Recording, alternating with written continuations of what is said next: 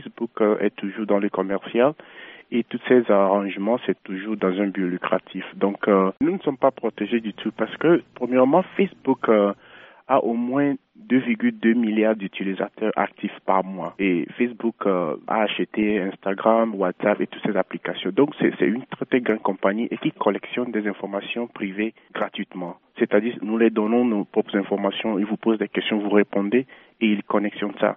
Et en fait, euh, les règles en place n'étaient pas prévues pour Facebook parce que Facebook euh, si nous regardons un peu dans le temps, c'est toujours tout nouveau.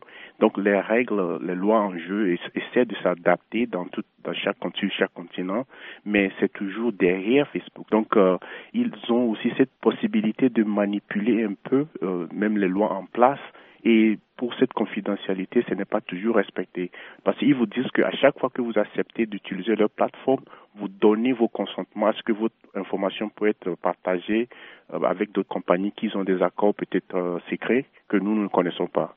On va jusqu'à dire hein, que la Banque royale du Canada, notamment entre autres compagnies, a pu lire écrire et supprimer des messages privés d'utilisateurs.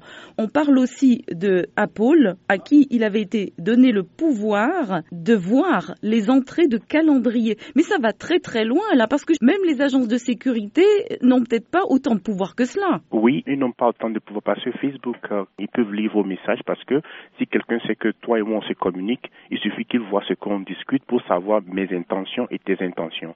Donc cette information est vraiment vitale dans les négociations, dans l'achat d'un nouveau contrat, dans la procuration de beaucoup de choses. Donc euh, en fait c'est la collection d'intelligence passive qui se fait en longueur de journée et chaque information est vitale pour les, les grandes décisions des banques sur leur orientation et tout ce qui se passe dans la vie active d'aujourd'hui. Mais dans le cas de la banque, ça peut être très grave parce qu'elle peut donc espionner les conversations privées de ses clients. Oui, absolument. Et c'est là vraiment que les lois doivent rapidement être mises en place pour pouvoir, euh, je dirais, limiter ces genres d'accès parce que ces informations peuvent se tourner dans des, mauvaises mains et puis bon, on, on peut s'y attendre vraiment à un désastre à cause de ça.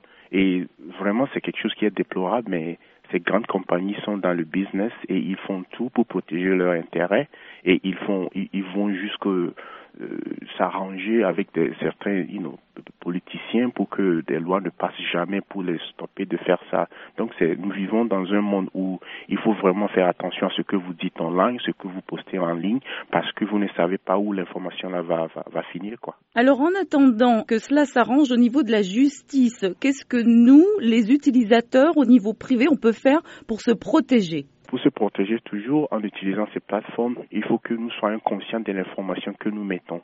Si vous ne voulez pas que ça se trouve quelque part, ne le mettez pas sur Facebook. Lorsque tu rentres sur ton Facebook, ils ont toujours des questionnaires destinés à te demander si tu as changé de travail ou bien tu as fait quelque chose d'excitant. Il faut toujours répondre non à ces petits trucs-là parce qu'au fait, tout ça là, ça rentre dans des systèmes de base de données. Et les gens sont sur Facebook plus de 10 ans et tu peux retrouver la vie entière de cette personne, ce qu'ils ont fait, ce qu'ils ont mangé, la place où ils ont été. Donc c'est à nous toujours d'être vigilants et de ne pas autoriser toutes ces informations même si nous croyons que ces informations sont privées et que ce sont des échanges privés que nous faisons avec des amis de la famille, il faut toujours que nous soyons conscients.